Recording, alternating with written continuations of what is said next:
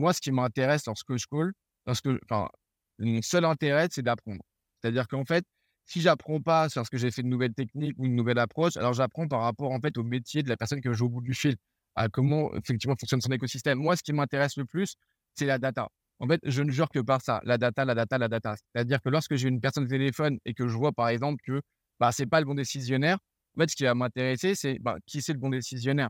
Comment en fait tu interagis toi avec ce décisionnaire-là, ce qui va me permettre justement de pouvoir le classer sur un organigramme. Comment en fait aujourd'hui ta solution est vendue, comment en fait cette solution interagit dans ton écosystème? Est-ce que tu connais telle, telle, telle boîte? C'est qui justement les autres boîtes du secteur qui sont, qui sont en plein essor? C'est quoi les dernières technologies à vous je m'intéresse à la personne et je m'intéresse en fait surtout à la société et à sa solution. Bienvenue sur Vendu, le podcast pour booster vos ventes. Ici, on parle de prospection, de vente, de closing, de relations clients, de management, mais aussi de mindset. C'est 100% concret. Je suis Laetitia Fall et je vous embarque dans une nouvelle discussion pour rejoindre le top 1% des meilleurs commerciaux. C'est votre dose de culture sales. Bonne écoute. Hello, bienvenue sur Revendu, le podcast pour booster ses ventes. Je vous retrouve aujourd'hui pour un nouveau Sales Talks. Je rappelle le principe. Je discute avec une personnalité de la vente de mon réseau pour vous aider à dépasser vos objectifs et rejoindre le top 1% des meilleurs commerciaux. C'est votre dose de culture sales. Aujourd'hui, j'échange avec Ariel Rosenblum, CEO et cofondateur de Dreamcatcher Sales. On le surnomme sur LinkedIn le sniper à lunettes. On a prévu de parler de plein de choses. En vrai, ce sera un épisode pas mal d'improvisation, mais il y aura pas mal de valeur parce que, voilà, Ariel a une grosse, grosse expérience en sales. Je suis très contente de te, trouver ici dans mon podcast. Comment tu vas? Bah, Ça va très bien déjà, Laetitia. Merci beaucoup de m'avoir invité dans ton podcast. C'est vrai que ça fait un bail qu'on ne s'est pas parlé, mais moi, je te suis ben, depuis un bon moment. Donc, encore une fois, merci de m'avoir invité. Comme tu l'as très bien dit, je prépare aucun de mes podcasts parce que j'ai envie d'être le plus naturel possible et d'être sur des réponses qui sont spontanées. Donc, j'ai hâte de passer au grill et de pouvoir partager mon, mon knowledge avec grand plaisir. Bah, trop cool, trop cool. Bah, déjà, je vais commencer par une première question parce que le sniper à lunettes, c'est quoi? Pourquoi, pourquoi tu t'appelles comme ça sur LinkedIn? Qu'est-ce que ça veut dire? Alors, il y a deux, en fait, il y a deux éléments qui, euh, qui, euh, qui, font que j'appelle le sniper à lunettes sur LinkedIn. Le premier élément, en fait, c'est venu euh, au tout début de Sales the Mytho qu'on avait fait avec Ruben Tayeb et Enzo Colucci et également Edouard Hermé. où en fait on fait une blague au tout début et je dis que je suis un ancien sniper du GIGN et Ruben dit ouais un sniper avec des lunettes c'est bizarre donc la blague elle est venue de là au début et, en fait, je l'ai vite ramené sur mes techniques à moi de prospection. Je suis quelqu'un qui, prône la prospection plutôt hyper ciblée, hyper préparée, hyper personnalisée. Donc, du coup, un peu comme un sniper pourrait le faire sur un théâtre d'opération, c'est-à-dire qu'il va vraiment analyser le terrain, analyser la cible, analyser chaque mouvement, analyser vraiment l'ensemble des éléments qui sont autour de lui pour pouvoir être dans les meilleures, les meilleures conditions pour, pour tirer, tout simplement. Donc, d'où le sniper à lunettes. L'objectif, c'est de pouvoir aussi être un peu, un peu marrant. Ok, bah nickel. du coup, bah, on va, on va commencer sur ça parce que je sais que tu, on, a, on allait discuter un peu en off. Toi, tu as vraiment une approche de la prospection hyper effectivement ciblée, dans le sens où tu vas pas forcément avoir une démarche de nombre, de chiffres. tu vas avoir plutôt une démarche qualitative. Justement, est-ce qu'on peut en parler sur sa partie prospection? Parce que ton objectif pour toi, c'est vraiment de réduire ton cycle de vente. Et donc, ça commence déjà par là sur comment voilà, être sûr de la target que tu vas, que tu vas travailler. Comment tu t'y prends pour justement décider de qui tu vas, tu vas attaquer en premier ben, Je vais essayer de te répondre avec une réponse qui est macro et micro. Déjà, d'un point de vue macro, lorsque je regarde mon pipe, j'ai envie que 80% de l'ensemble de mes cibles ne soient pas des grands comptes. Pourquoi? Parce que les grands comptes sont des cycles de vente qui sont assez longs et fastidieux et donc du coup sur lesquels je vais mettre énormément d'énergie, énormément de moyens pour potentiellement bah, pas assez de résultats au moment où je vais signer. Donc que 20% de mes cibles sont des grands comptes. Ensuite, sur chacune de mes, de mes cibles, je vais pouvoir en fait m'organiser de telle sorte à ce que je travaille par typologie de secteur. L'objectif en fait, c'est de vraiment bien comprendre comment, ben, comment fonctionne un secteur, comment fonctionne un écosystème, quels sont les différents acteurs dans cet écosystème, quels sont les liens entre chacun de ces acteurs-là, pour comprendre quel est le besoin, justement, un acteur A avec un acteur B et quel est le rôle du partenaire, par exemple. Ce qui va me permettre de pouvoir ensuite, ben, tout simplement comprendre le besoin de chacun et de pouvoir avoir euh, ben, des interactions qui sont constructives avec les décisionnaires que je retéléphone par la suite. La troisième chose, c'est qu'ensuite, je vais regarder quels sont les différents décisionnaires qui peuvent avoir des besoins auxquels ma solution peut répondre. Toujours euh, pareil, hein, je m'intéresse essentiellement, voire que aux besoins de mes, de mes futurs clients. Et l'objectif, c'est de pouvoir bah, comprendre en quoi je peux l'apporter un gain de temps, d'énergie et d'argent et comment justement je vais pouvoir adapter mon discours pour justement orienter ma solution vers ce besoin-là. Donc, pour répondre à cette question-là, je vais d'abord me baser sur les différents business cases qu'on a pu avoir par rapport à cette typologie décisionnaire dans ce secteur-là pour comprendre justement pourquoi ils ont fait appel à nous, comment on a interagi avec lui, quelles sont les solutions qu'on a pu trouver et quel est le ROI qu'on a pu proposer à la fin, ce qui va me permettre derrière de pouvoir avoir, un, une connaissance du secteur, deux, une connaissance des différents besoins que peuvent avoir justement ben, ces décisionnaires, et trois, des arguments, des, des data, des KPI qui peuvent être intéressants, analysés ensemble avec lui pour voir si ça peut coïncider avec son besoin ou pas, tout simplement. Donc, à partir du moment où j'ai euh, ben, un décisionnaire qui a un besoin qualifié et assez intense pour déclencher un acte d'achat, c'est-à-dire avec une intensité de besoin qui est assez forte, je vais pouvoir aller prendre un rendez-vous qualifié. OK, très bien, très clair. Euh, moi, il y a une question qui me du coup, justement, qui me vient avec ça. C'est, une chose que je vois chez pas mal de pas mal de mes clients, notamment, cette problématique, c'est qu'à partir du moment où tu as fait ce travail-là, il y a une chose, qui est très difficile, c'est de comprendre l'approche que tu vas avoir pour, pour les toucher. Parce que toi, tu as projeté qu'il y avait une intention d'achat parce que tu as fait un travail, bah, de recherche sur ton persona, sur ton client idéal. Mais ensuite, ça ne suffit pas parce que bah, on est dans un, dans un monde, on le dit, où effectivement, il y a de plus en plus de concurrence. Et du coup, comment tu fais justement pour travailler tes approches à faire en sorte que bah, du coup, ça fonctionne, que tu arrives à prendre des rendez-vous? Alors, tu fais comment? Tu, tu, les testes en amont? Alors déjà, je teste en permanence en fait. Hein. Par définition, une approche, elle est obsolète à partir du moment où tu l'as testée. Donc, il va falloir justement aller sur une, créer des nouvelles approches. Aujourd'hui, on a de la chance, c'est qu'on a différentes typologies d'outils qui nous permettent de pouvoir faire de l'outbound dans les meilleures conditions, mais également de l'inbound, puisqu'en fait, on va pouvoir aller remonter des, euh, des, des problématiques clients qu'on a pu voir bah, depuis les SDR ou les BDR vers le market, afin qu'ils puissent justement travailler du lead magnet, donc des, des livres blancs par exemple, ou des, des, informations à télécharger qui permettraient de pouvoir avoir justement bah, un, des, listes de prospects qui montrent un certain niveau d'intérêt pour la solution par rapport à une problématique précise à laquelle justement cette même solution sait répondre. Pour répondre justement moi à ta question, en fait, j'adapte vraiment mon approche en fonction de la cible. Ça peut être une approche qui est complètement online ou offline, ou les deux. Moi, ce que j'aime bien faire, vu que je, je, suis de plus en plus actif sur LinkedIn, c'est de commencer justement par LinkedIn, ce qui permet de faire une première approche pour ensuite déclencher un, rendez-vous téléphonique, généralement sur une demande d'expertise. Cette demande d'expertise me permet de vérifier justement, bah, un, que la personne que j'ai au bout fil est un décisionnaire qui a les capacités de pouvoir signer un chèque et que cette personne-là est intéressée par rapport justement bah, à la question que je lui pose, c'est-à-dire quelle est justement ton expertise, ton avis par rapport à ce besoin, besoin qui peut être justement dans son entreprise ou pas?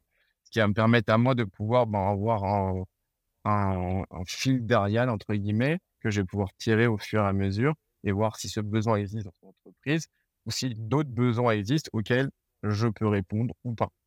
Euh, ok. Voilà concrètement. Et du coup, ok, nickel. Mais du coup, euh, alors justement, ça m'intéresse parce que euh, comme tu utilises pas mal LinkedIn pour prendre des rendez-vous, etc., bah justement, en fait, comment est-ce que tu peux peut-être me donner un exemple d'un moyen où, tu as réussi à décrocher un rendez-vous téléphonique? Alors, Parce que souvent, en fait, tu vois, les gens vont, vont, avoir des approches un peu bizarres. Moi, je reçois plein de messages, je ne leur réponds pas aux gens. Donc, tu vois. Euh, euh, du coup, ça m'intéresse de savoir comment tu fais. Si je dois faire en fait un, un, ranking, donc une priorisation, je pense que le, le, premier, le premier moyen est le référent, la mise en relation. D'accord? Lorsqu'il y a une mise en relation, entre deux personnes. C'est-à-dire que, par exemple, si je te demande, bah voilà, Est-ce que tu peux, Laetitia, s'il te plaît, mettre en relation avec Rémi de telle boîte? J'ai vu qu'il avait tel type de besoin. Aujourd'hui, on a déjà travaillé avec bah, des personnes, avec ses partenaires, avec ses concurrents, avec ses confrères, peu importe. On sait qu'on a la possibilité de répondre de telle, telle, telle façon. Donc, l'intérêt pour toi, c'est que tu puisses être valorisé à travers mon intervention vis-à-vis de ton contact. Et que moi, j'arrive à te montrer également que bah, concrètement, ce que je vais lui proposer, c'est pour l'aider et, que ça va être que valorisant pour tout le monde. ça, c'est une première chose. La deuxième que j'aime bien faire à travers LinkedIn, c'est de pouvoir demander une expertise. C'est-à-dire, voilà, j'ai une idée, j'aimerais bien savoir ce que toi tu en penses. Est-ce qu'on peut avoir un échange de quelques minutes là-dessus quand tu veux, peu importe. L'intérêt de, ce, de ces messages-là, c'est d'être hyper précis, concis, efficace et d'avoir vraiment une idée derrière. C'est-à-dire ne pas dire Ah, j'ai identifié qu'il y avait potentiellement des besoins chez toi sur ton site ou sur ton, la stratégie LinkedIn ou whatever. Viens, on en discute. En fait, il n'y a pas assez de teasing en amont pour pouvoir éveiller la curiosité qui permet de pouvoir, à ton interlocuteur, prendre un rendez-vous avec, toi. Là, il faut vraiment être assez précis, dire voilà, j'ai vu que à cet endroit-là, il y a potentiellement un problème. Je me suis permis d'examiner parce que c'est aussi moi, moi mon niveau d'expertise et c'est mon sujet d'expertise. Est-ce que on pourrait en discuter pour voir si justement ce problème existe et s'il existe, quelles sont les différentes solutions qu'on pourrait mettre en place pour pouvoir vous aider ou pas? Merci, au revoir. La troisième truc que j'aime bien faire également, c'est de pouvoir ben, tout simplement faire des sondages. Tu peux faire également des sondages sur des thématiques qui sont hyper précises et qui permettent justement de pouvoir ensuite récupérer l'ensemble des personnes qui ont, qui ont voté. Par exemple, si je dis, bah, je vais faire un sondage qui est réservé uniquement aux CRO et aux head of sales par rapport à comment designer une force commerciale lorsqu'on est en fait en phase de scale sur des cibles grands comptes. D'accord? Est-ce qu'il il faut des SDR, des BDR et des AE Est-ce qu'il faut des business full stack? En fait, peu importe. L'intérêt en fait là-dessus, c'est de pouvoir générer en fait du de l'engagement et sur cet engagement de pouvoir récupérer les listes pour ensuite aller voir les personnes qui ont voté ou voir même qui ont commenté. Plus en fait il y a d'interaction par rapport à ces messages-là, plus ça veut dire que l'intérêt est fort. Plus l'intérêt est fort, plus en fait justement le lead est chaud. Ça, ça peut être également une, chose qui est intéressante. Tu as les lives qui marchent énormément. Alors moi, je ne suis pas trop dans le live où je viens t'expliquer un sujet ou tout ça. Je suis plutôt sur le live qui est un peu comme, comme faisait Enzo et Julien avec le Call Club à un moment, ou, Augustin qui va faire d'autres trucs bientôt. L'objectif, ça va être de pouvoir dire Ok, je vous montre que moi, je sais faire. Et d'avoir cette interaction avec les gens sur ben, voilà comment on fait, dire ce que je vous dis, c'est la, c'est la vérité, puisque moi-même, je le mets en application et parfois ça marche, parfois ça marche pas. Mais en tout cas, je, je le fais et je me remets en question sur une logique d'amélioration continue. D'accord? Ça, ça peut être intéressant. Tu as un autre truc qui marche bien, et, et ça, c'est vraiment un tips que, que j'apprécie énormément, c'est l'audio. En fait, ce qui est intéressant dans les messages audio, c'est qu'en fait, je fais un audio et tu sais pas toi de quoi ça va parler. Or, ça arrive en fait sur ben, un réseau social qui est professionnel et donc sur lequel ben, tu as envie d'écouter. Donc là, l'intérêt, sur LinkedIn en plus, ce qui est bien, c'est que tu n'as qu'une seule minute pour pouvoir échanger. Donc, l'intérêt, c'est d'être vraiment simple, précis, efficace pour pouvoir justement bah, teaser un, maximum, être précis sur la question que tu as posée et avoir, avoir assez de, d'engagement derrière pour pouvoir prendre un rendez-vous qualifié ou en tout cas avoir une réponse. Là, l'intérêt, c'est de pouvoir envoyer un hook pour accrocher justement en fait la personne. ça peut être un, un, email bête et méchant entre guillemets qui est assez assez, assez fort au niveau du teasing pour pouvoir justement dire «Ah, ok ben là ça m'intéresse parce que justement on a vu on vu qu'il y avait un, un post que la personne avait fait qui, était un peu très engagé par exemple ou pas engagé peu importe et sur laquelle nous on va l'engager dessus donc là je viens un peu justement faire vivre le post qu'il a fait gratifier son ego, commencer effectivement à, parler d'un sujet sur lequel c'est un expert et sur lequel moi je me positionne également pour avoir un point de vue qui peut être similaire ou complètement différent. L'intérêt, en fait, n'est pas le débat, l'intérêt est de la connexion. Ça aussi, c'est intérêt, c'est okay. hyper important. L'important, en fait, c'est de connecter avec la personne. C'est pas de pouvoir avoir tort ou raison. L'important, c'est de créer un lien pour ensuite effectivement avancer ou pas. OK, nickel. Heu, bah, en tout cas, parfait, ça tu donnes pas mal d'éléments sur, heu, sur la partie, heu, prospection, et l'approche et différentes approches et différents tips que tu peux avoir pour pouvoir, bah, réussir en plus dans ce dans ce monde où ça commence à être de plus en plus compliqué. Juste petite question par curiosité, tu fais beaucoup de cold call ou pas? Moi, j'en fais tous les jours du cold call. En fait, j'aime pas le mot cold call, en fait, j'aime bien le mot warm call. En fait, tous les jours, je prospecte, heu, tous les jours, je suis au téléphone. C'est, heu, en fait, le téléphone, c'est une passion pour moi. Vraiment, heu, j'ai commencé par le téléphone et et vite, je me suis rendu compte que la prospection téléphonique était un réel avantage pour plein de choses autres que la prise de rendez-vous qualifié. Par exemple, lorsque je vérifier la pertinence d'une nouvelle solution sur un marché, ben, bam, je vais prospecter justement les personnes avec qui je pense être, ben, avec que je pense être mes futurs clients pour vérifier s'il y a ce besoin-là ou pas. Je vais justement prendre un maximum d'informations pour comprendre, bah, comment, comment fonctionne l'écosystème en question, comment, la personne, interagit avec d'autres collaborateurs. Est-ce que c'est la bonne personne? Est-ce que c'est pas lui décisionnaire? Si c'est pas lui, quels sont les décisionnaires? Quels sont les différents besoins que peuvent avoir d'autres décisionnaires? Demander des référents en interne. Tout ça, tout ça, tout ça. Ça peut être également, ben, comment je vais vérifier, la pertinence d'aller sur un nouveau pays. Pareil, prospection, je dois vérifier, ben, s'il y a, d'autres concurrents, si justement, mon offre est adéquate avec la culture du pays ou pas, voir si, ben, je suis oversized ou pas. Tout ça, c'est de la prospection et la prospection avant le marketing aussi. Parce que pour moi, en fait, Heu, le marketing, c'est hyper important, c'est hyper intéressant et et surtout, en fait, ça sert, heu, à ramener du lead, mais ça sert à ramener du lead qu'à partir du moment où il y a eu de la prospection en amont qui nous permettent de pouvoir nous assurer qu'il y a un marché et de pouvoir, en fait, remonter ces informations au marketing. Voilà le marché où il se trouve, voilà quels sont les décisionnaires, voilà quels sont les secteurs qu'on veut cibler, quels sont les différents besoins, les différentes offres qu'on va pouvoir pousser. Maintenant, réfléchissons ensemble avec le marketing, comment justement on va aller ben, pousser ses offres au bon moment, au bon endroit, auprès des bonnes personnes. Et tout ça, en fait, ben, c'est la prospection qui est à l'origine de ça. Donc, c'est pour ça que c'est hyper important de pouvoir être tout le temps, en permanence, à faire de la prospection. Moi, je le dis à tous mes clients et à toutes les personnes avec qui, je travaille. Aujourd'hui, quand on parle le premier sales dans une boîte, c'est le CEO. C'est lui, en fait, qui, qui tous les jours, en fait, avec, avec le marché, c'est lui qui fait les feedbacks du marché. Le head of sales, c'est pareil. Il doit être aussi, en fait, en contact avec le marché. Il doit tous les jours prospecter. Mais tu, tu peux prospecter des partenaires, tu peux prospecter, en fait, tu peux prospecter d'autres head of sales, tu peux prospecter des, euh, des, des grands comptes, tu dois prospecter d'autres cibles que justement ton équipe.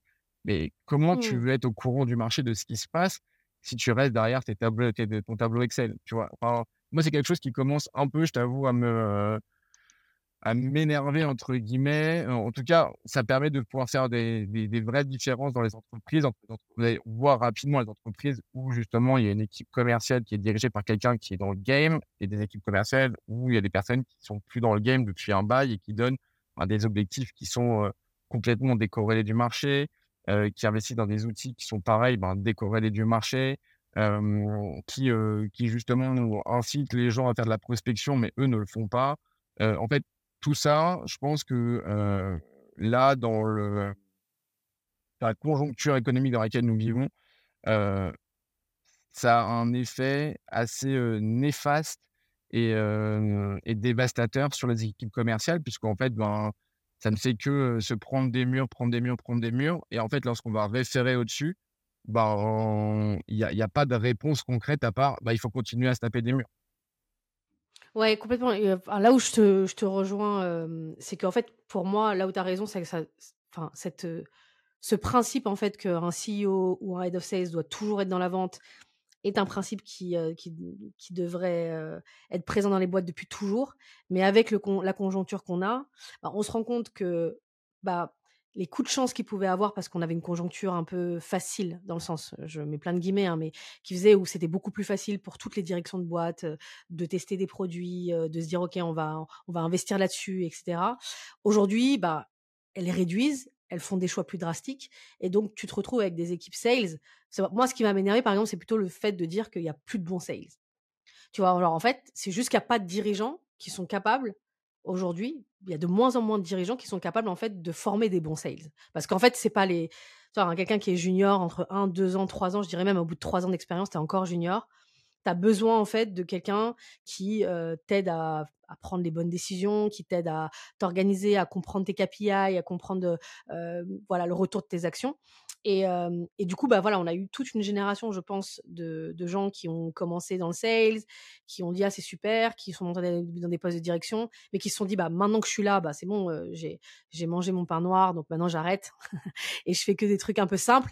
Mais du coup, bah en fait, t'as plus cette génération, euh, je dirais, tu vois, des anciens, des des, des, cinquante, des cinquantenaires, qui étaient des vrais, vrais, vrais, tu vois, genre Ouais, tu vois, c'était des vraies écoles de vente, quoi, tu vois. Moi, j'avais, toi, mon, mentor à l'époque, c'est un mec aujourd'hui, il a, je pense qu'il a plus de 50 ans. Et, ce mec-là, tu vois, il était tout le temps sur le terrain avec nous. Il faisait, tu vois, toujours des, des, jeux de rôle. Euh, et, ça le faisait marrer, en fait, tu vois, de prendre son téléphone, de nous montrer que, regarde, lui, il est en train de décrocher un rendez-vous en deux minutes, tu vois. Et, euh, et il le faisait, tu vois, et il continuait. Et comme tu voyais que ça marche, tu dis, bah, ok, vas-y, je prends mon téléphone, quoi, tu vois. Et je vois moins ça, tu vois. Je vois moins ce côté, euh, ce côté-là. Je pense que Déjà, je, suis assez aligné avec toi, mais je pense qu'effectivement, l'origine de, l'origine de cet effet-là est, comme tu disais, sur le pain noir. Tu vois, le fait de dire juste, ben, on va manger notre pain noir, machin. En fait, la prospection est devenue quelque chose de négatif, de, de contraignant, où on n'a pas envie. Alors qu'en réalité, la prospection, lorsque on la prend sur un autre prisme qui est celui du jeu, par exemple, moi, genre, je suis à fond sur, bah, en fait, la prospection, c'est un jeu. C'est uniquement un jeu. Tu vois, c'est-à-dire, bah, si tu dis par exemple, euh, OK, ben, celui qui fait le plus de, celui qui fait le plus rapidement 10 rendez-vous qualifiés avec une liste de 20 à gagner. Il gagne quoi On s'en fout. Il gagne. Il peut gagner 100 euros, il peut gagner euh, une bouteille, il peut gagner un resto, il peut gagner euh, un point, une image. En fait, c'est un challenge et tu embarques tout le monde là-dessus. Tu vois ce que je veux dire? Tu changes le mindset. Mmh. Si tu commences à dire, bon, bah, celui qui, qui arrive à mettre ça, ça, ça, ça, ça comme mot dans une phrase ou dans une conversation avec un, prospect, il, a gagné. En fait, le but, c'est d'aller sur du jeu. Moi, je pense que aujourd'hui, on a mis la prospection sur une tare. C'est quelque chose qui, qui, est ennuyant, où on a peur. En fait, c'est surtout au niveau de la peur. Moi, ce que je vois, parce que je parle de plus en plus de la prospection, en fait, c'est la peur des gens. Les gens ont peur de parler à des gens. En fait, on en est arrivé là. Alors qu'à l'époque, je suis d'accord avec toi, en fait, c'était, il n'y avait pas d'autres moyens. C'est-à-dire que tu es obligé d'appeler effectivement les gens pour avoir des informations. Tu es obligé de rencontrer des gens pour pouvoir avoir des informations. Aujourd'hui, tu as différents moyens en fait, qui nous permettent d'avoir ces informations-là, mais tu as quand même besoin de rencontrer des gens pour avancer dans un cycle de vente. Je suis d'accord. Après, j'aimerais te poser une question parce que là, je fais une petite parenthèse. Après, j'aimerais bien qu'on parle plus de la partie quelles infos on va chercher à partir du moment où on a, on a le rendez-vous. Mais j'aimerais te poser une question, ok Parce que moi, j'interviens sur pas que sur le marché français. Je fais aussi de la vente ailleurs, en Europe et aussi également dans des pays anglophones. Et il y a aussi, tu vois, cette peur-là. J'ai l'impression qu'elle vient aussi du fait que c'est dur de faire de la vente en France. On a euh, ou je sais plus c'était avec quel invité, si c'était Henri, le CEO d'Avisio, qui me disait en fait, il suffit de voir la vision que ont les gens des commerciaux. Il suffit de voir quand tu, quand les gens, tu vois, même la phrase qu'on dit, faut pas que tu, faut pas que tu aies l'air trop commercial. Enfin, tu vois, genre, je sais pas là, tu vois, j'interviens dans une boîte en Italie. Ah, les gens, ils sont super, tu vois, genre c'est, ouais, bien sûr, ok, j'ai deux minutes. Enfin, tu vois, genre, c'est chill. Donc la personne en face, elle a le temps de déployer son truc et la personne en face, elle a pas de problème, elle se dit OK, bon, ça se trouve, je vais écouter pendant 10 minutes, ça me plaît, je continue, je prends un rendez-vous, ça me plaît pas, je raccroche. C'est deux minutes de ma vie, tu vois. On est quand même sur un marché qui est très dur, on a l'impression que c'est très dur de faire du business, que personne n'a envie de vendre. Ah non, non, mais il faut surtout pas que tu sois un vendeur. Euh, non, mais me vends pas quelque chose.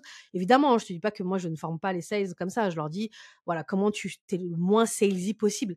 Mais tu vois, genre, même parfois quand je reprends du, du recul, je me dis, c'est quand même dingue, tu vois, d'avoir ce, d'avoir ce genre de discours. Je sais pas ce que tu en penses, parce que tu as formé pas mal d'équipes. Ce côté, il faut pas être trop salesy. C'est comme si les boîtes auxquelles on vend, ils ont pas eux-mêmes des commerciaux. Tu vois, genre, qui eux-mêmes, tu vois, font de l'argent pour leur boîte et font qu'ils se développent. Et je pense que, je sais pas si on a un truc à faire là-dessus, nous, à faire en sorte que, tu vois, genre, euh, je sais pas, tu vois. Je vais te raconter une anecdote qui m'est arrivée il y a pas si longtemps. Euh, je prospecte et j'appelle un CEO d'une belle boîte aux States. Qui est un Français en fait qui s'est fait racheter, qui est à New York maintenant, donc le prospecte. J'appelle en fait, je trouve aucun numéro, je tombe sur l'accueil. Alors ça veut dire fait des années-lumière que j'ai pas appelé l'accueil? Donc j'appelle l'accueil, heu et l'accueil me dit, heu: «Bah OK, heu, je vous transfère directement». C'est-à-dire que je suis passé genre de de l'accueil au, au CEO en en une fraction de seconde et la première chose que je dis au CEO, c'est: «Mais comment ça se fait que j'arrive aussi facilement à t'avoir au téléphone?» Il me dit: «Mais en fait, ici, on est aux États-Unis et si en fait, tu veux me parler, c'est que tu as quelque chose à me dire. Tu vas pas me faire perdre mon temps, en fait» et en Mmh fait, c'est mmh mh. c'est également ça, c'est-à-dire que, c'est un mindset qui est complètement différent. Aujourd'hui, en fait, en France, on a une image qui est, assez négative, la faute aussi aux commerciaux, on va pas se mentir, des commerciaux avec notamment, ben, tous les gars qui viennent t'harceler en permanence, qui n'ont pas préparé leur rendez-vous, le fait que tu as pas forcément envie, d'acheter derrière, qu'il y a des commerciaux qui sont trop pushy. Aujourd'hui, en fait, ce style de vente, selon moi, est révolu et en fait, on doit passer sur une vente qui est beaucoup plus, ben, personnalisée, voire hyper personnalisée, mais surtout orientée par rapport aux besoins. Qu'est-ce que je vais te permettre de gagner ou d'économiser lorsque tu fais appel à moi? Qu'est-ce que tu vas gagner à m'écouter au téléphone? Aujourd'hui, on est limite à supplier en France d'avoir, 5 secondes avec un mec au téléphone. Mais c'est pas normal, je suis d'accord avec toi, mais en fait, si tu as quelque chose à dire à quelqu'un, heu et que cette chose est pertinente, voire enrichissante pour elle, généralement, elle t'écoutera. Si tu es là, en fait, avec, heu, je vais juste passer du call les uns après les autres pour pouvoir avoir un maximum de rendez-vous qualifiés et en fait, le mec va juste me donner une date, heu, dans un mois, 2 mois peut-être, mais qui sera forcément un no-show parce qu'en fait, il m'a juste basé, «gentiment» entre guillemets. Bah, forcément, en fait, on en a marre d'avoir des commerciaux qui, qui vont call. Mais aujourd'hui, je pense que et je reviens sur le même problème que qu'on disait tout à l'heure par rapport à la prospection, je pense qu'en fait, tout doit dépendre, en fait, du management. Tu en fait d'ailleurs, aujourd'hui, il y a des commerciaux, en fait, qui sont brandés par rapport à, à «l'école de vente» entre guillemets qu'ils ont fait, tu vois? Et voire même aux managers qu'ils ont eus. C'est-à-dire Ouais. qu'aujourd'hui, en fait, c'est un petit monde Ouais, ouais. et tu sais que lorsque tu es passé par, telle boîte, et lorsqu'il y avait tel manager, en fait, tu es un shark, parce que ce mec-là, en fait, c'est un shark. Bon ou mauvais, peu importe, ça dépend de ce que toi, tu as besoin dans ta team. Il y a pas de j'ai rien contre les sharks ou les piranhas, je m'en fous. Mais le plus important, en fait, ça va être justement de savoir concrètement quel type de manager tu as eu pour savoir quel type de sales tu es, en fait. Dis-moi qui tu fréquentes, je te dirai qui tu es. Et aujourd'hui, c'est vraiment ça. C'est vraiment, vraiment ça. C'est-à-dire, on doit être sur une logique d'amélioration continue pour, être le moins sales possible, mais le plus expert. Je sais pas si c'est pas en fait, dans l'univers de la tech, Laetitia, je je sais pas si c'est pas positif. C'est-à-dire qu'en fait, garder justement cette, interface, hyper importante de sales, c'est-à-dire que tu es là pour vendre, d'accord? Mais en fait, finalement, la vente, c'est juste en fait un process qui va de A à R, concrètement, où tu dois suivre chacune de tes étapes et mettre de l'empathie au milieu, tu vois? Concrètement, c'est à peu près ça. Mais là où aujourd'hui tu dois vraiment montrer la différence, selon moi, c'est pas sur ta façon, en fait, de connecter avec les gens, de suivre un pipeline. C'est ta ta capacité à monter en expertise par rapport à ton sujet qui est en qui en lien direct avec le besoin de ton client et c'est là, en fait, où tout fait la différence. C'est-à-dire que les les budgets sont de plus en plus serrés.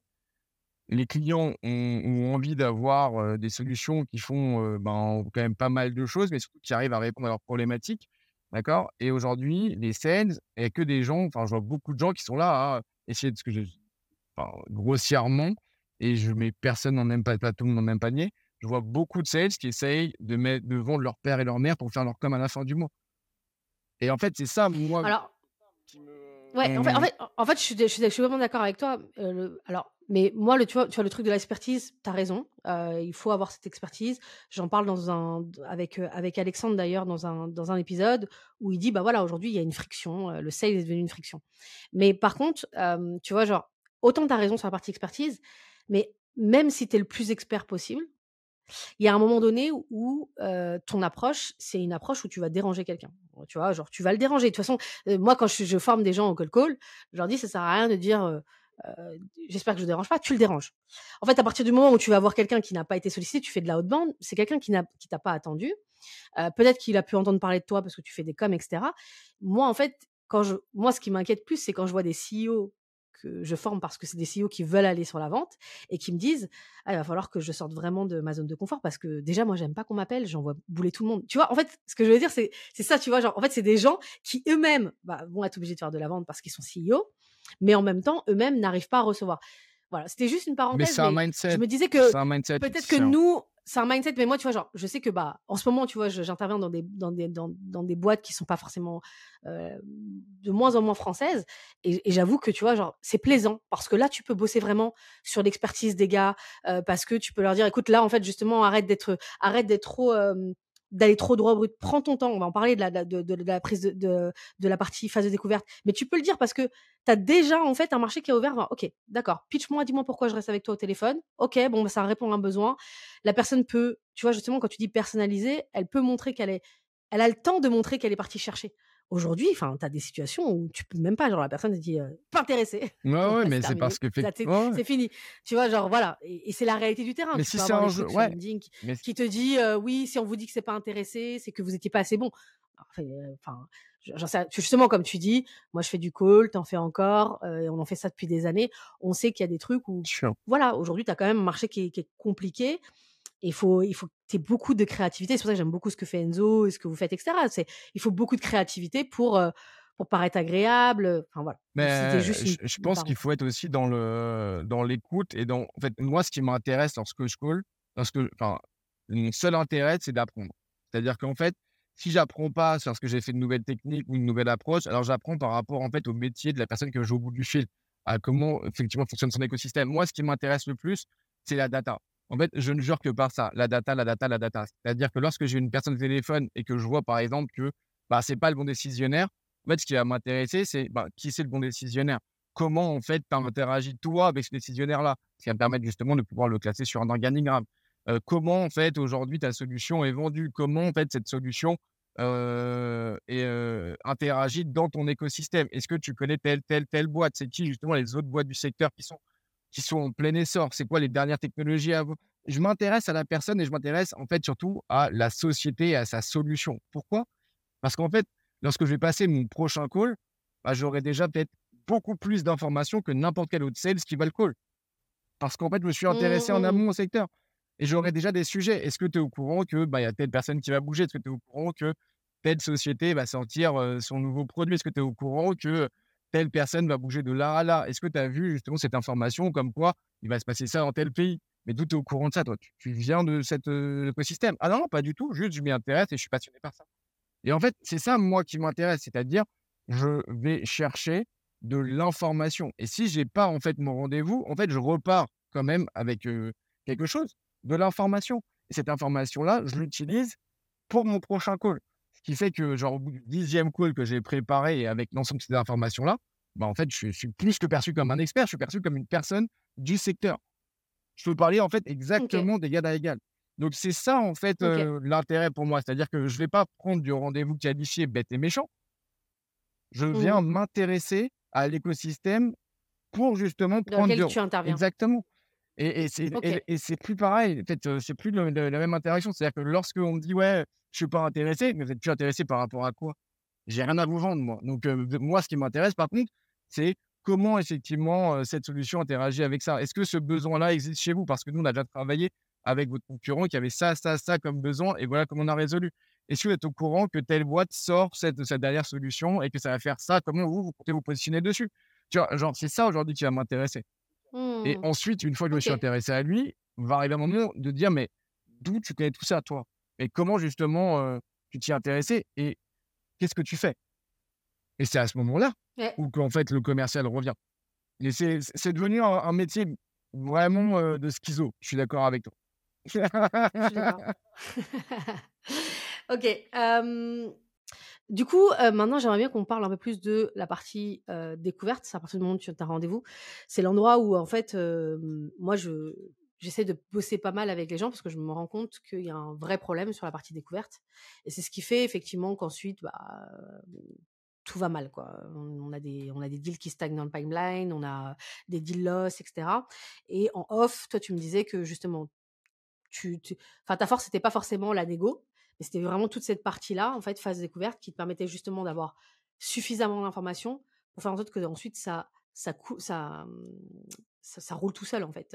typiquement, la personne qui a besoin du produit, elle t'achète. Du coup, j'aimerais que tu me dises rapidement, c'est quoi tes, trucs à toi sur la phase découverte, peut-être des questions clés, des informations que tu vas chercher? Alors, déjà, effectivement, je déteste la négociation. Moi, je j'ai l'impression d'être un marchand de tapis à négocier des centimes, mais en fait, c'est une perte de temps pour moi. Donc, du coup, très rapidement, je me suis focalisé sur la partie prospection et discovery, ce qui m'a permis de pouvoir parler très vite à des personnes qui avaient un besoin assez intense justement pour déclencher un acte d'achat. Donc en fait, toute ma partie en fait haut de funnel, c'est d'aller chercher des personnes qui ont le besoin le plus chaud possible. Donc soit on va le, on va le créer directement, comme on a expliqué tout à l'heure, à travers des solutions LinkedIn, des stratégies LinkedIn. Soit on peut aller également en fait sur ce que j'appelle moi de la cross data. Donc par exemple, des, des endroits où je vais trouver des, des prospects à moi qui ont le besoin le plus chaud. Exemple concret que tous les cabinets de recrutement connaissent. Si tu vas sur Welcome to the Jungle, que tu vas jouer avec les filtres, avec je recherche des jeux, enfin, quelles sont les boîtes qui recherchent des commerciaux grands comptes dans une scale-up qui a plus de machin en CDI, non.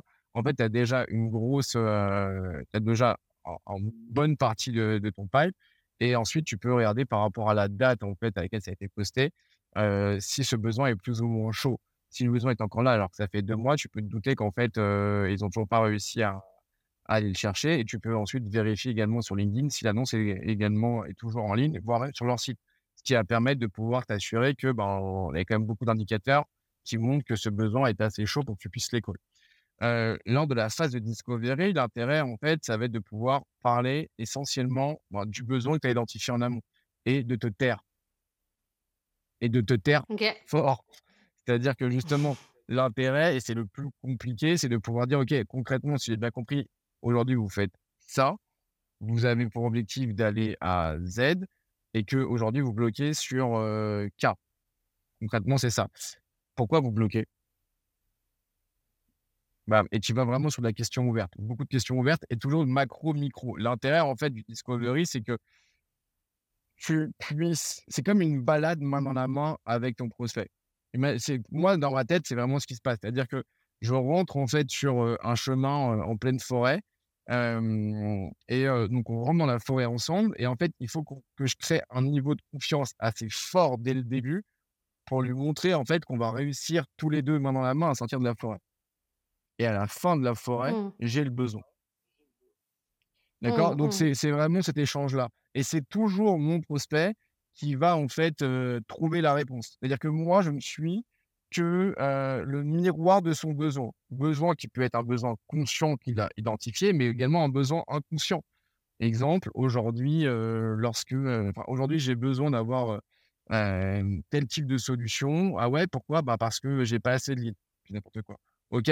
Mais est-ce que tu es au courant que ce, type de solution-là va te permettre également de pouvoir bah, gagner deux heures par jour OK? Et ces deux heures-là, ben, potentiellement, ça peut être deux heures qui te permettent de soit te concentrer sur bah, les tâches où as été, pour lesquelles tu as été embauché, qui ne sont pas celles de faire ce travail-là, soit bah, potentiellement de rentrer plus tôt chez toi ou de venir un peu plus tard. Donc, du coup, de passer plus de temps avec tes enfants, plus de temps avec ta famille, je ne sais pas, mmh. tu vois, ou d'aller pêcher, mmh. ou d'aller faire mmh. du sport. Et donc, du coup, en fait, là, tu rentres sur le besoin inconscient des gens. Donc, c'est encore un nouveau moyen de pouvoir connecter davantage lors de la discovery. Et ensuite, l'objectif, c'est que étape par étape, tu redescends jusqu'au besoin. À partir du moment où tu as identifié le besoin et que la dernière question, c'est est-ce qu'on est bien d'accord du coup que votre besoin, c'est ça pour tel, tel, tel, tel type de raison? Oui, ok, ben du coup, what's the next step? On fait quoi? Est-ce que vous voulez qu'on avance? Est-ce que vous voulez qu'on fasse une démo? On peut vous faire une démo pour vous présenter justement ces solutions-là, mais pas aujourd'hui. On va travailler en amont et on on prend un rendez-vous dans trois jours, dans une semaine, machin. Le temps qui va nous permettre de pouvoir justement préparer une démonstration qui est, encore une fois, hyper snipée, hyper ciblée par rapport aux besoins de la personne.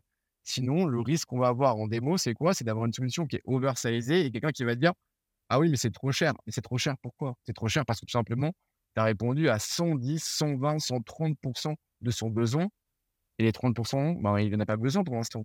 Ce qui est intéressant, c'est de répondre à 100% du besoin.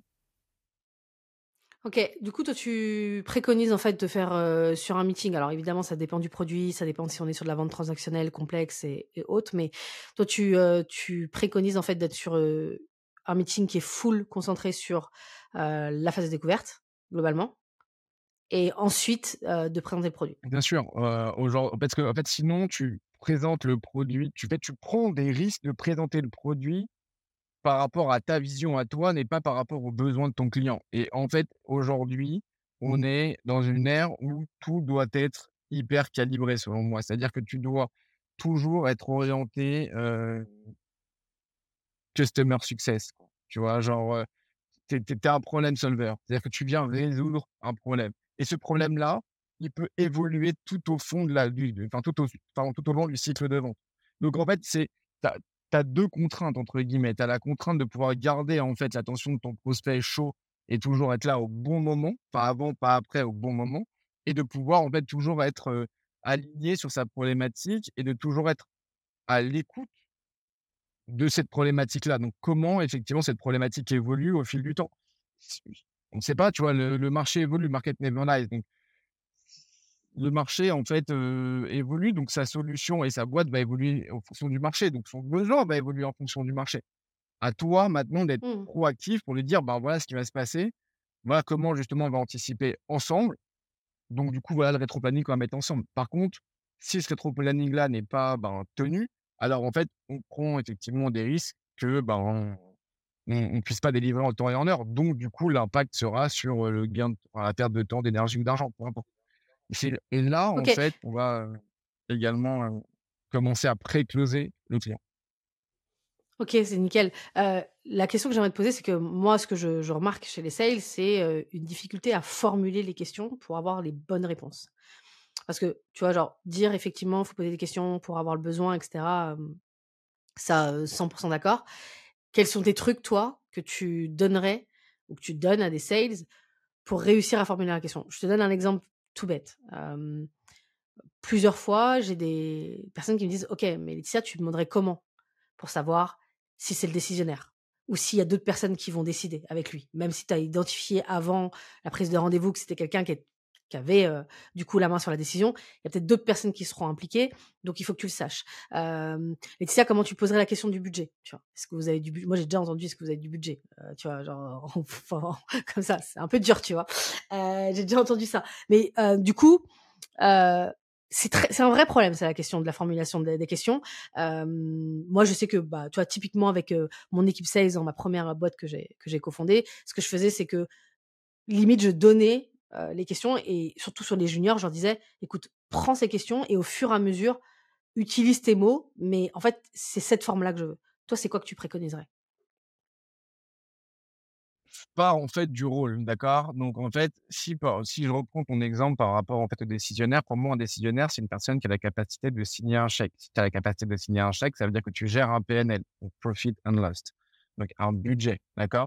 Donc si tu gères un budget, mon intérêt, ça va être de de pouvoir savoir si c'est toi qui le gères ou ton N+1. Donc déjà au préalable, je vais commencer à préparer mon organigramme et je vais commencer à voir qui est le N+1 de la personne que je vais call, qui sont ses N-1 également, d'accord? Donc, en fonction de mon interaction, l'objectif, ça va être de dire: «Bonjour, heu, Laetitia, donc est-ce que c'est le bon moment?» genre je est-ce que je dis pas: «Est-ce que ça vous dérange?» parce que «Est-ce que ça vous dérange?» je lui donne 100 heu, des solutions, qu'il m'envoie, mais «Est-ce que c'est le bon moment?» «Non». «OK, quand est-ce que je peux vous rappeler?» «C'est pourquoi». Bam, je peux enchaîner, tu vois? Par exemple, je reprends, l'exemple, donc l'intérêt, c'est ensuite de commencer rapidement, de dire: «Est-ce que vous êtes bien, Laetitia Fall, heu, la la personne qui, gère ça?» dans telle boîte et qui est responsable de tel type, aujourd'hui de de de problématique ou tel type, de, département ou tel type de, budget? C'est bien vous? Oui, OK. Est-ce que c'est bien vous qui êtes en charge de ce projet-là? Oui, c'est bien moi. Non, c'est pas moi. Ah oui, c'est qui dans ces cas-là? Donc du coup du coup, vous, par rapport à cette personne-là, comment vous vous situez? Et l'objectif, en fait, également, c'est que vu que tu t'es renseigné sur l'organigramme, au fur et à mesure, tu fais un peu de name dropping pour savoir justement, ben, concrètement, où se situe la personne. Mais du coup, est-ce que vous fasse un rendez-vous avec, je n'importe quoi, Géraldine, heu, là, CRO je sais pas quoi? «Ah, vous connaissez Géraldine?» «Non, non, je la connais pas plus que ça, j'ai déjà interagi 2-3 fois avec elle sur les guides, uniquement si c'est vrai» et surtout, en fait, je me suis j'ai organisé notre rendez-vous, je me bien que vous avez pas beaucoup de temps, donc je me suis préparé en amont et j'ai pas envie de déranger Géraldine, c'est pas elle qui est en charge de cette, question-là et si c'est vous, du coup, ben, c'est beaucoup plus pertinent que ce soit vous.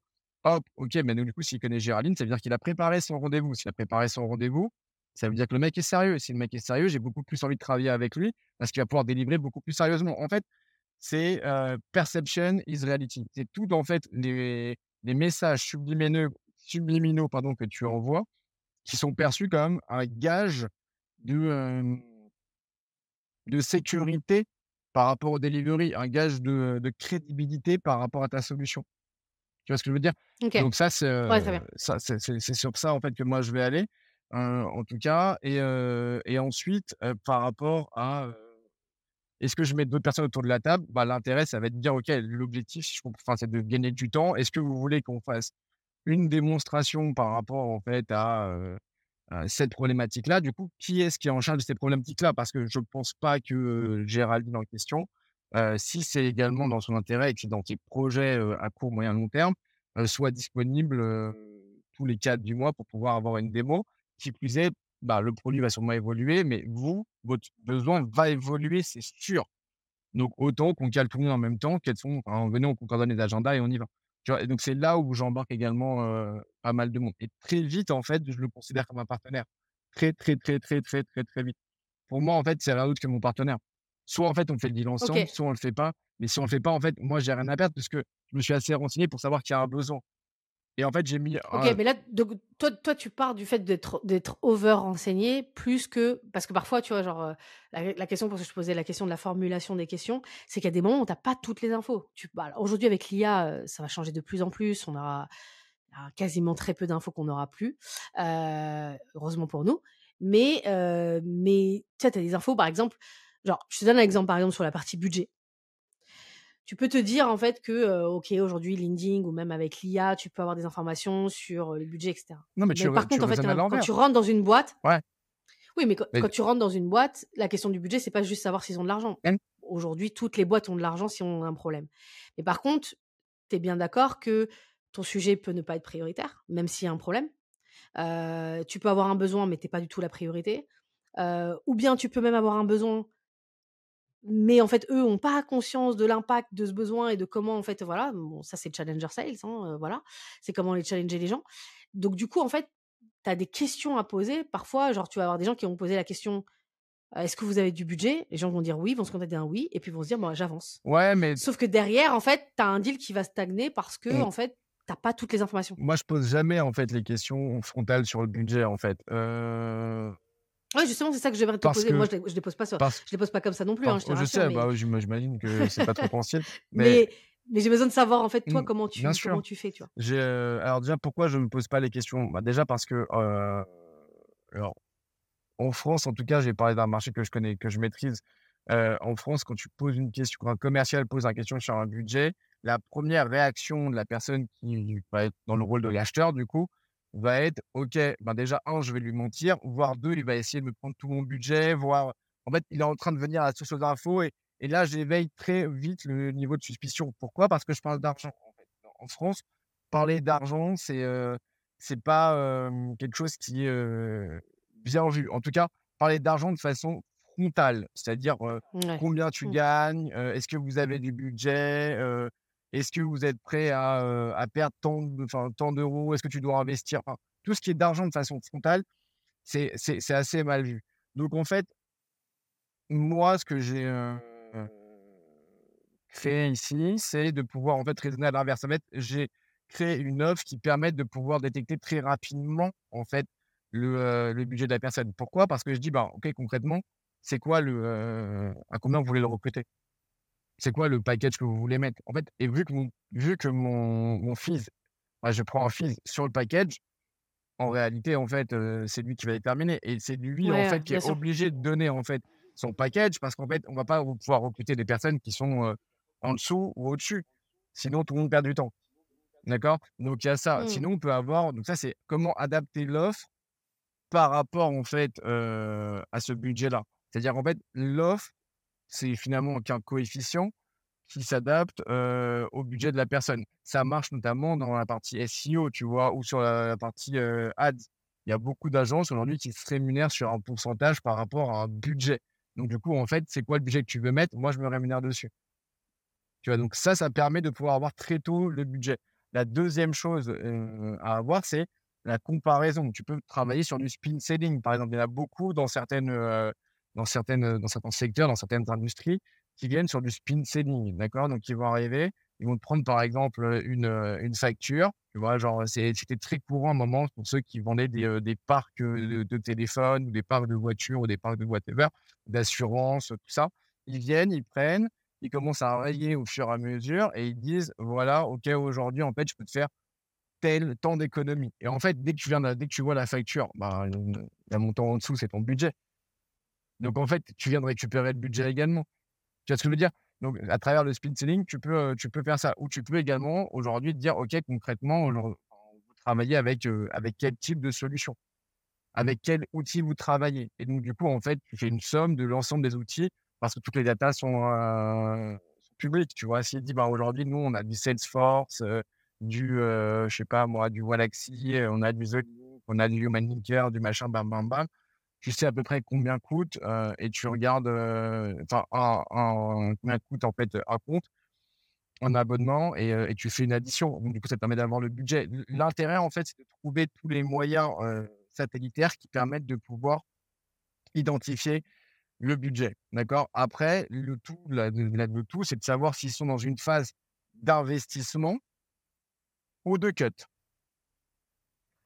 Et donc, ce qui va permettre de pouvoir derrière adapter le discours. C'est-à-dire que si par exemple, on est sur une, une discussion de ben, OK, on doit cut, OK, ben, aujourd'hui, nous, notre solution, c'est CRM, euh, et, euh, et The Link. Bam, ça fait trois trucs ensemble. Donc, du coup, en fait, vous allez payer 20% moins cher en onboardant et on vous et on vous onboard directement là, dans les trois prochains mois, ce qui fait qu'en Q4, tout sera directement mis à jour, la, la, BDD sera à jour, tout le monde sera formé, on peut, on peut, on peut déployer directement.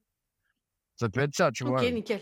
Donc, ouais, nickel, nickel, c'est super, super, super, super élément que tu as, as, donné au moins deux, trois, deux, trois moyens, en fait, en tout cas, de, de pouvoir avoir cette information sur le budget. Une question que j'aimerais te poser toujours sur la partie découverte que je vois qui peut poser un problème, c'est justement d'avoir cette tendance, cette posture à être un peu interrogatoire. surtout quand on décide qu'un rendez-vous sera focus sur, la, sur une discussion discovery. Qu'est-ce que tu donnes, toi, comme conseil pour justement que cette discussion ait l'air d'une discussion? Plus que un, moi j'aime bien dire un sondage d'Anon quoi. Oui, bah, quand même. en fait, moi ce que j'aime bien faire et je le fais en disco, mais dans n'importe quelle finalement étape du cycle de vente, j'aime bien mettre un cadre, des règles, des bornes et des limites. C'est-à-dire qu'en fait, je viens encadrer notre notre interaction. Ok, de quoi on va parler en fait aujourd'hui? Et ça, en fait, normalement, lorsque l'invitation a été envoyée, il y a un ordre du jour qui permet de le rappeler. Donc en fait, tu te tu te, tu te réfères à cet ordre du jour et tu dis, bon, bah, voilà, aujourd'hui, l'intérêt de notre échange, qui va durer 15 minutes, 20 minutes, 30 minutes, ça va être de pouvoir échanger sur tel sujet. D'accord? Donc, je vais vous poser deux, trois questions. L'intérêt, c'est que vous puissiez vous, vous exprimer. Il n'y a pas de bonne ou de mauvaise réponse. Il n'y a que justement des informations à prendre qui vont nous permettre à nous de savoir si c'est pertinent ou pas de collaborer ensemble, parce que ça se trouve, on n'a aucun intérêt à travailler ensemble, mais au moins on le saura et tout le monde gagnera du temps par la suite. Tu vois, donc ça, ça va être de pouvoir cadrer. Et après, effectivement, c'est de pouvoir. Donc, la première question, c'est de remémorer en fait comment on s'est retrouvé ici. En fait, ça fait un peu de storytelling, mais également ça rappelle en fait dans quel cadre. On sait que je vous ai contacté sur LinkedIn à travers Laetitia qui nous a mis en relation parce que apparemment il semblerait que vous ayez une problématique sur tel, tel, tel, tel sujet.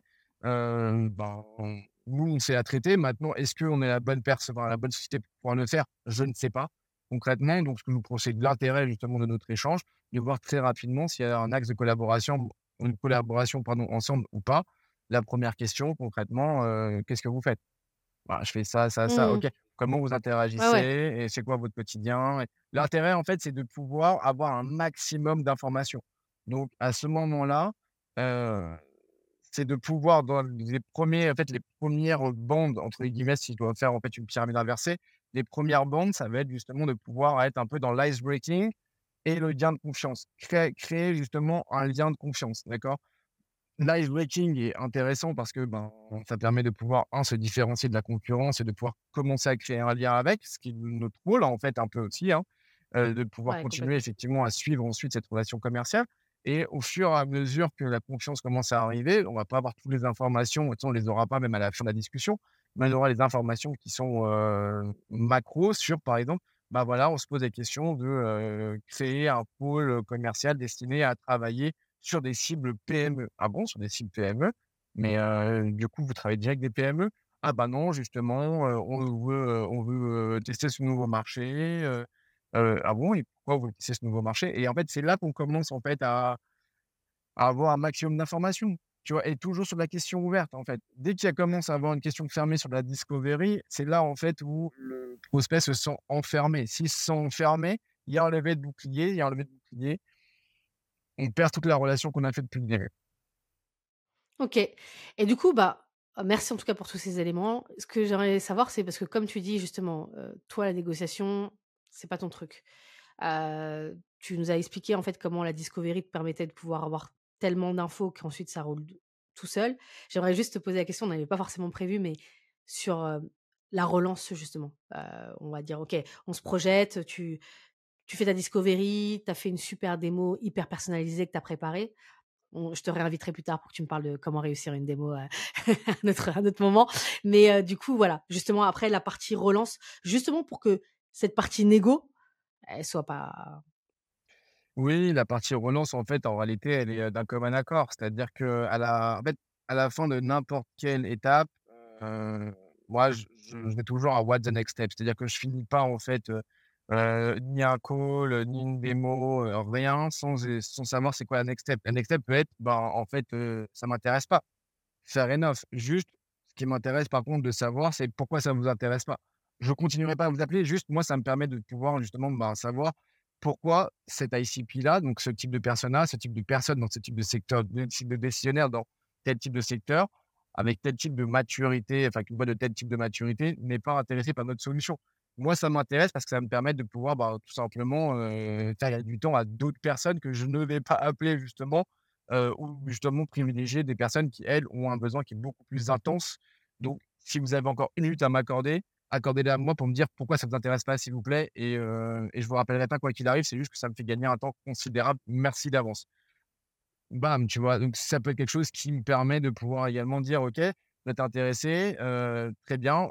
Du coup, bah, on va organiser, heu, une présentation avec, un ingé, heu, un avant-vente où on va pouvoir, se rencontrer, c'est pas besoin d'avoir un ingé avant-vente. Qui sont les personnes à mettre dans la boucle? Ah, mais ils sont pas dispo maintenant. OK. On une date de, heu, on prend un rendez-vous de un rendez-vous de principe qu'on va pouvoir faire en fait, heu, évoluer en fonction des disponibilités de chacun. Ou sinon, donnez-moi, si vous acceptez tout de suite aux agendas des uns et des autres, une date qui va nous permettre justement de pouvoir, heu, bah, tous se caler chez vous, chez nous, en visio, peu importe. Heu, et moi, je vous envoie immédiatement en fait un récap de l'ensemble de notre entretien et les next steps pour que justement chacun puisse se préparer de son côté et qu'on puisse avoir un rendez-vous qui soit le plus pertinent et efficient possible. Tu vois? OK, très cool. L'objectif, c'est toujours d'avoir un next step, bam, directement agenda, directement ordre du jour. On met, heu, les noms, les prénoms, on fait un mail de remerciement qui commence par: «Merci pour ton temps Laetitia, machin. Suite à notre échange à ce sujet-là, voilà ce qu'on a vu, heu, next step, bam, bam, bam» et en fait, encore une fois, perception is reality. C'est-à-dire qu'en fait, ce, heu, 5 en fait de d'actions que tu fais et que, heu, 95 des sales ne font pas, font que tu fais toute la différence et qu'on bossera beaucoup plus avec une personne qui est rigoureuse comme ça, qui fait des bons comptes rendus, qui fait, qui suit parfaitement ses deals, qui va justement les relancer au bon moment, qui va mettre des dates pour les relancer, qui va pas les relancer avant, pas après, tu vois? Ou qui va donner des périodes dans lesquelles on peut relancer, mais au moins c'est carré, c'est calé et il y a pas de, il y a pas de mauvaise surprise. Donc tous ces éléments-là vont mettre en sécurité le deal parce que justement, les prospects ont envie de travailler avec des gens qui sont, heu, carrés et cadrés. Complètement d'accord. OK, bah, très bien, heu et en fait, je je rebondis là-dessus.